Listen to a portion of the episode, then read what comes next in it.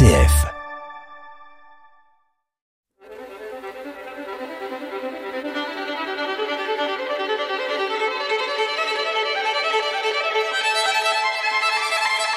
L'art et la foi.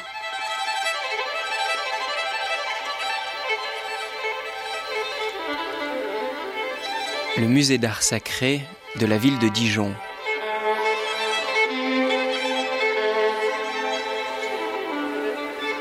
Dijon, la ville des grands-ducs de Bourgogne, est un véritable bijou architectural et artistique. Depuis la crypte de l'église Saint-Bénigne jusqu'aux toiles de Vera da Silva du musée des Beaux-Arts, le promeneur a vraiment de quoi s'émerveiller. Je voudrais aujourd'hui vous entraîner à la découverte du musée d'art sacré de la ville de Dijon. Créé en 1979 par le chanoine Mariet, ce musée contient quelques chefs-d'œuvre que nous allons découvrir ensemble. Mais avant de nous rendre dans le musée lui-même, j'ai demandé à l'actuel conservateur, le père Gaget, de nous parler de ce qui fut l'intuition de départ pour la création d'un tel musée. L'intuition, c'est un petit peu celle qui préside encore actuellement. C'est que on voudrait à la fois protéger, sauvegarder des vols, des prédations, et puis de, l'usure, parce qu'il y a beaucoup de choses qui sont destinées à être, à être restaurées. Tenez, je vous donne un exemple. Mon prédécesseur, un jour, euh, voyant un confrère euh, en campagne, lui dit mais tu n'as pas encore quelques vieilles statues ou quelque chose. Ils sont montés ensemble dans un grenier. Et dans un coin, dans un des bras, il y avait là une statue qui faisait peut-être un mètre de longueur, euh, que le curé avait l'intention de jeter avec euh, tous les débras qui étaient dans ce coin-là. C'était une fort belle statue de Saint Paul du XVIIe qui était un peu abîmé et puis qui était surtout très, euh, très rempli de verre. On l'a passé au rayon gamma. Elle a été mise en exposition au Grand Palais il y a deux mois. Voilà. voilà. Et ça, il y en a des quantités un peu partout. Euh, en faisant des tournées, je me suis, j'ai trouvé dans des sacristies, des étoles, des chasubles à moitié pourris dans des églises qui ne servent quasiment plus.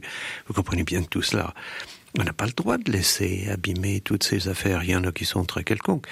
Mais il y a tout de même là-dedans tout un patrimoine qui est la mémoire de ce que nos ancêtres ont fait. Et ça, c'est important. Et est-ce que les, les, prêtres, les paroissiens se, se laissent, je dirais, déposséder oh, facilement C'est très variable. Oh, alors là, il y a, j'ai demandé par exemple à tel maire dans une petite commune, euh, je lui ai dit, il faut que vous mettiez ça en dépôt au musée d'art sacré. Alors là, une, un refus absolu, ça c'est notre patrimoine.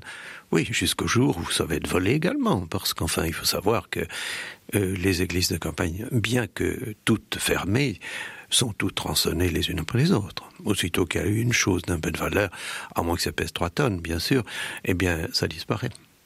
Ça disparaît. Père Gaget, est-ce que vous n'avez pas l'impression qu'un objet qui est un objet cultuel devient chose morte quand elle est mise dans un musée? Ah ben, Bien sûr, bien sûr. Mais vous savez, il faut bien se dire que vu le, le, dépeuplement des campagnes actuelles, vu la fermeture d'un certain nombre d'églises en campagne, vu le petit nombre de prêtres qui passent comme cela, il y a bien des églises de campagne où pratiquement, pratiquement, il, il y a un office par an ou à peu près, vous voyez.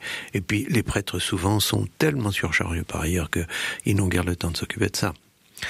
Et puis je dirais plus aussi, vous voyez, il y a aussi euh, l'inculture des, des mères ou, voire quelquefois aussi des prêtres.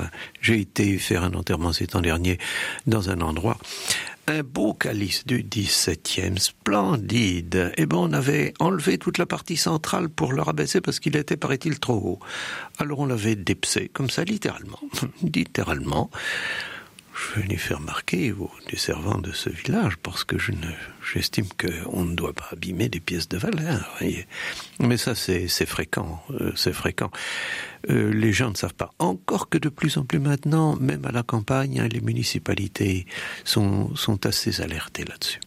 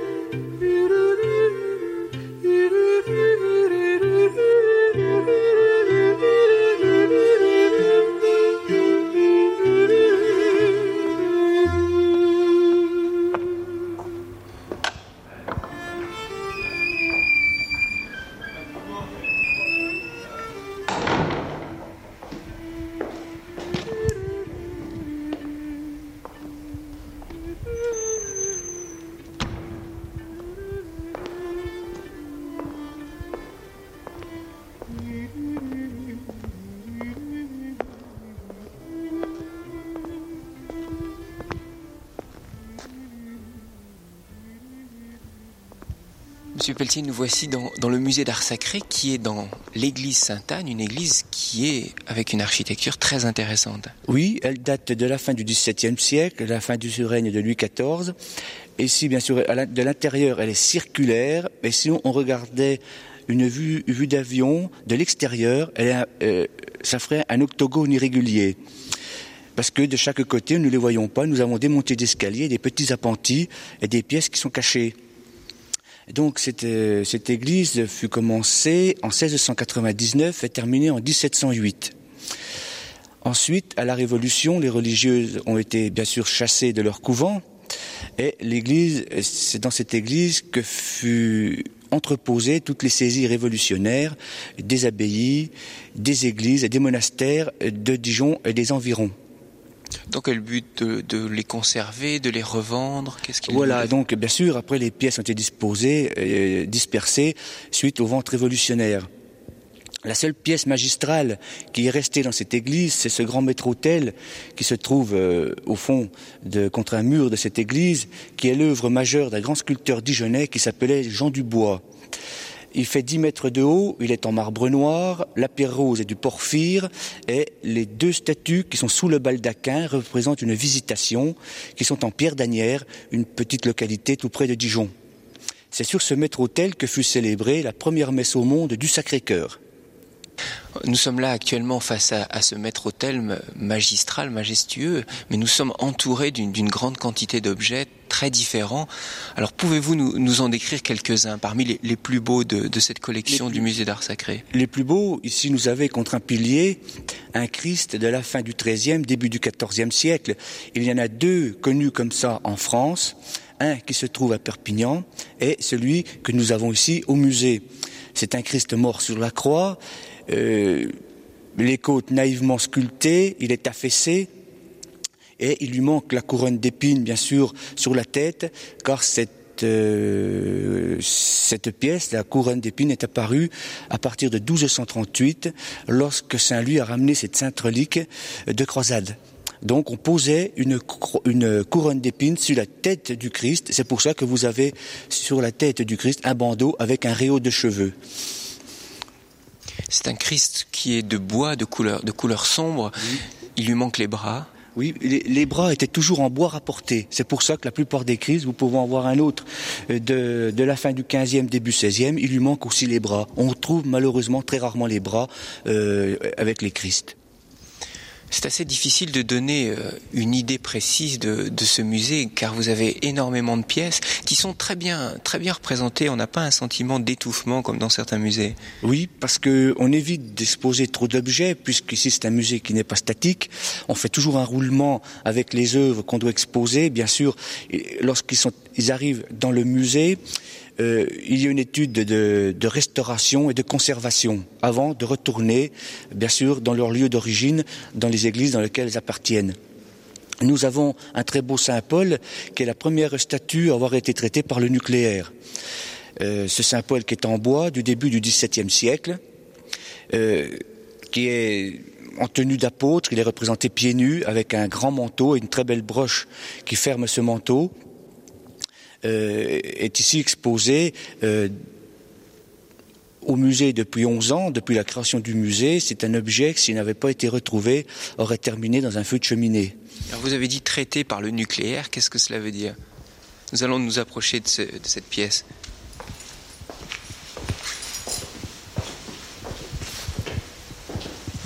Alors nous voici devant le, le Saint-Paul du début du XVIIe siècle. Effectivement, c'est une pièce magnifique euh, de style bourguignon. Oui, oui, oui. C'est, très droit. C'est une très belle pièce.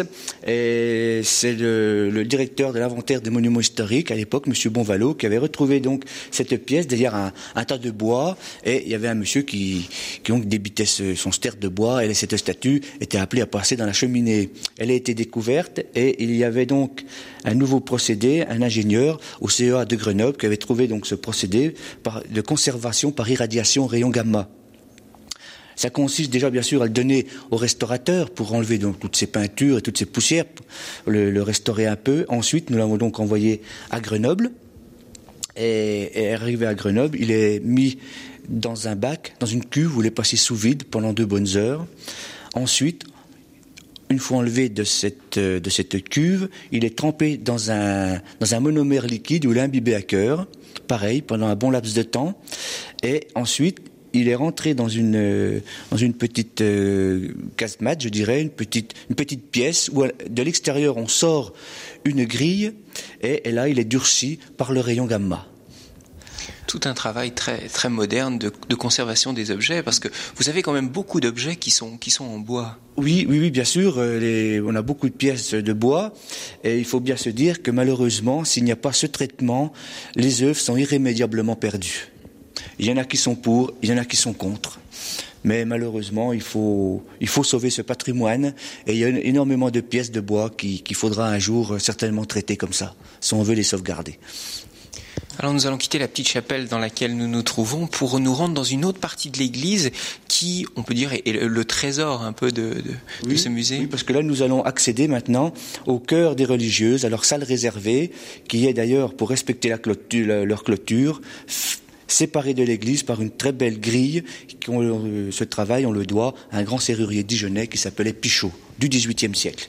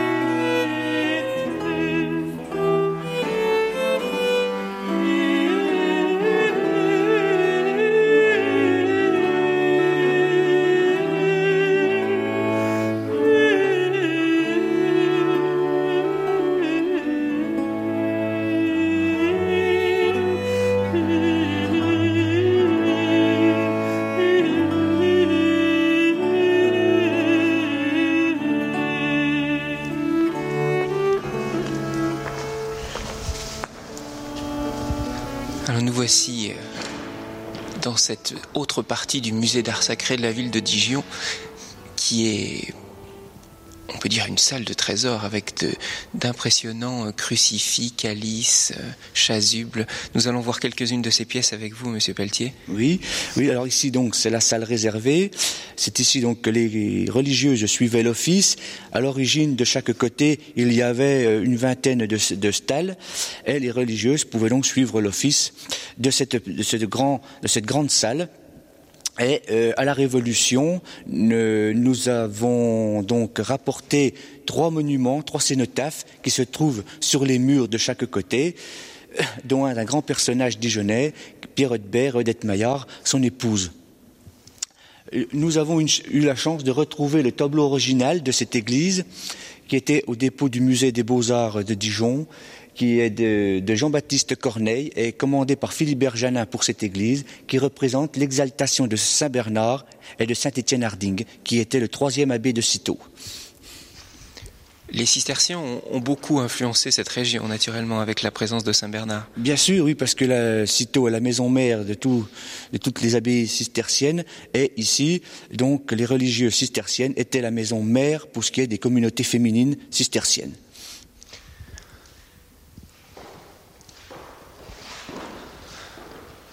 Alors là, nous avons quelques calices d'une très grande beauté.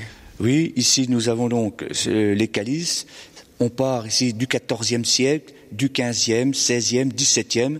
On peut faire toute une typologie jusqu'au XVIIIe siècle, à l'époque de Louis XVI. Le plus beau, bien sûr, c'est celui que nous avons ici, en face de nous, du XIVe siècle, qui est un dépôt d'une famille euh, du, du chanoine Bordet. Ce calice a été fait certainement par les moines bénédictins à cette époque, puisque c'est ces moines qui fabriquaient les orfèvreries. Ensuite, la demande était telle qu'il a fallu passer commande dans les ateliers laïques. Il y a le, pied est à six ou huit lobes et au, au, milieu nous avons le nœud. Le nœud est obligatoire depuis la plus haute antiquité et nous avons cette coupe très évasée et très fine. Qu'est-ce que vous appelez le nœud sur un calice Le nœud, c'est la partie donc quand le, le prêtre prenait le calice qui est au centre du pied. Avec des émaux, naturellement. Bien sûr, il y a des émaux avec des tas de, de, de, saints, de saints personnages, bien sûr, euh, sur le nœud. Nous en avons un autre ici qui a appartenu à Artus Rohan de Montauban, qui fut nommé archevêque par Louis XI, archevêque de Bordeaux par Louis XI. Ensuite, on continue et nous en avons un autre ici du XVIIIe siècle, qui est certainement l'un des plus importants du département, qui, est, appartenu à la confrérie des Trois Rois, puisque dans le nœud, nous avons les Trois Rois mages et Saint Jean-Baptiste, et séparés par des cariatides. Il y a toute l'exubérance du décor du XVIIIe siècle, bien sûr, et à partir de ce moment-là, on a rajouté une autre pièce qu'on appelle une fausse coupe, où la coupe est à l'intérieur. Et on continue pour arriver à l'époque donc de Louis XVI, du XVIIIe siècle, où tout le décor a disparu. Et nous avons aussi une très belle parure de cristal de roche du XVIIe qui a appartenu à la chapelle des élus de Bourgogne.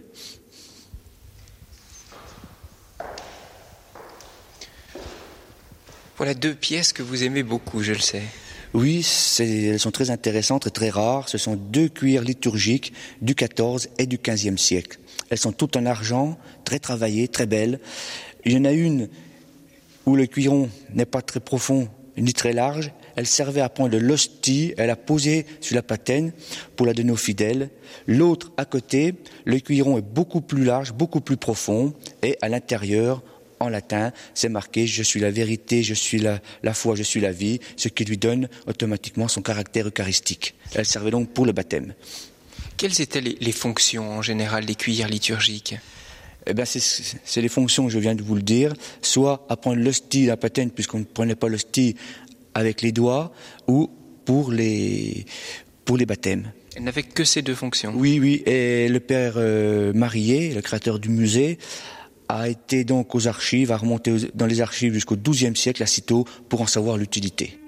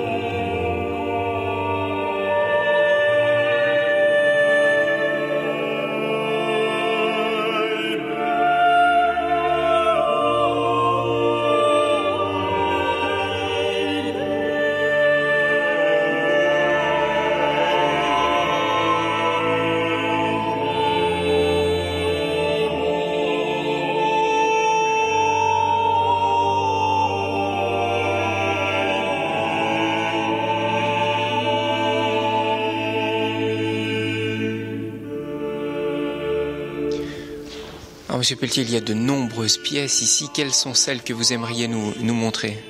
Ah bah bien sûr, cette magnifique Vierge en majesté du XIIe siècle. Le, la Vierge présente donc l'enfant Jésus devant elle sur ses genoux.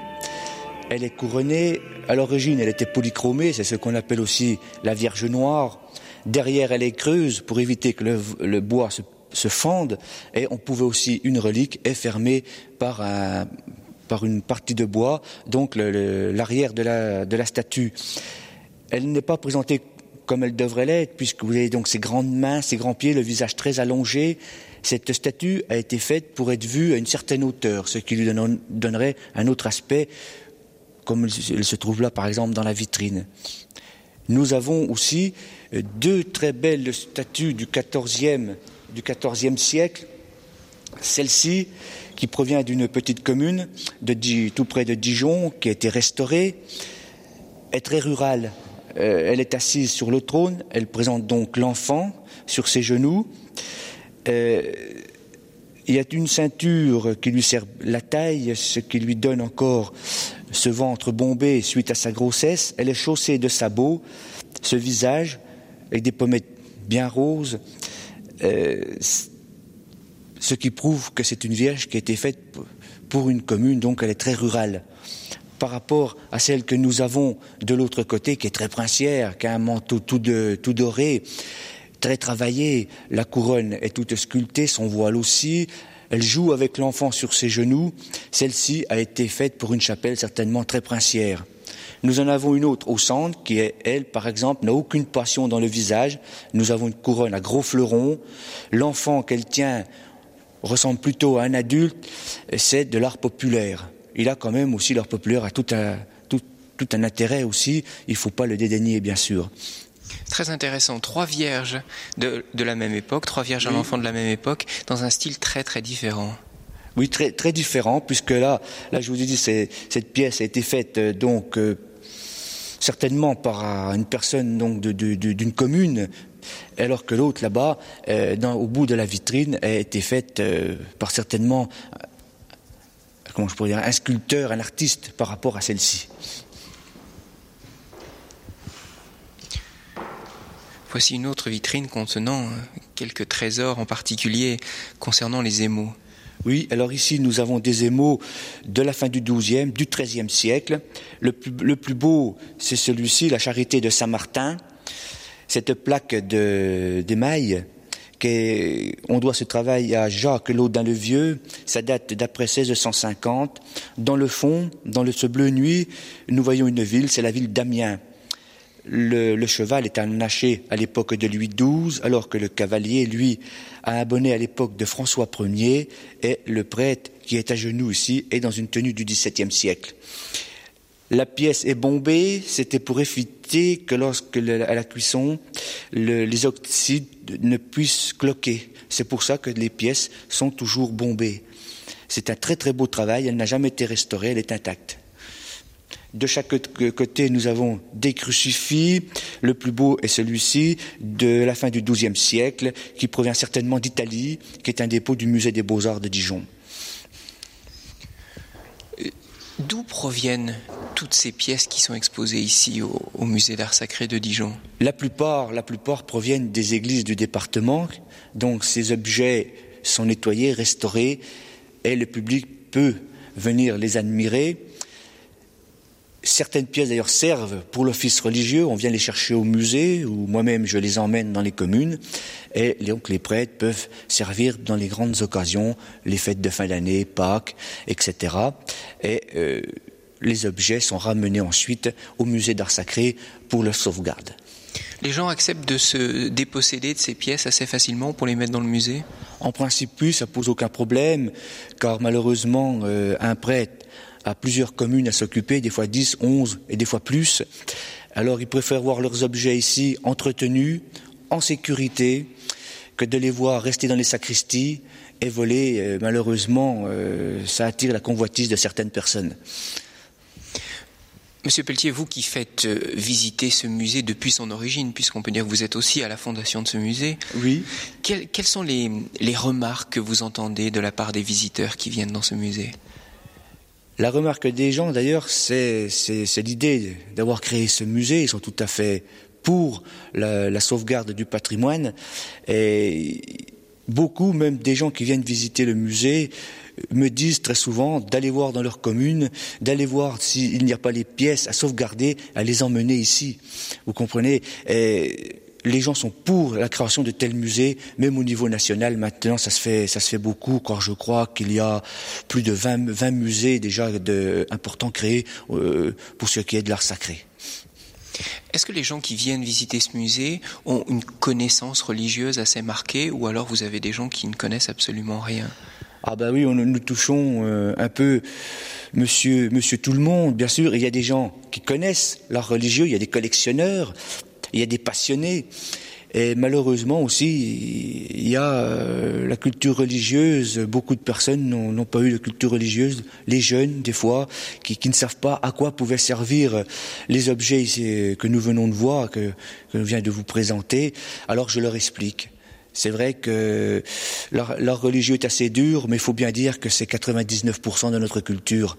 Alors euh, il faut montrer aux gens, il faut leur expliquer. Euh, pourquoi euh, ces pièces ont été faites. Tout veut dire quelque chose, un tableau veut dire quelque chose, une orfèvrerie représente quelque chose, il faut l'expliquer.